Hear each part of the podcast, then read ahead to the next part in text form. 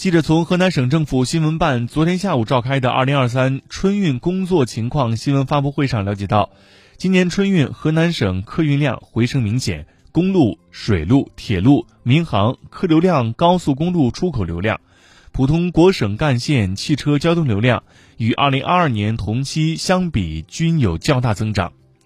一月二十七号为返程高峰。其中，高速公路普通国省干线客车流量已超二零一九年同期数据，达到了历史最高值。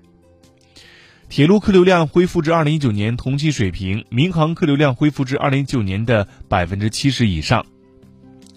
春运期间，全省铁路、道路、水路、民航共发送旅客三千五百四十三点三万人次，同比二零二二年增长百分之五十八。普通国省干线公路车流量共达到一万八千二百八十点九万辆，同比二零二二年增长百分之三十五点九。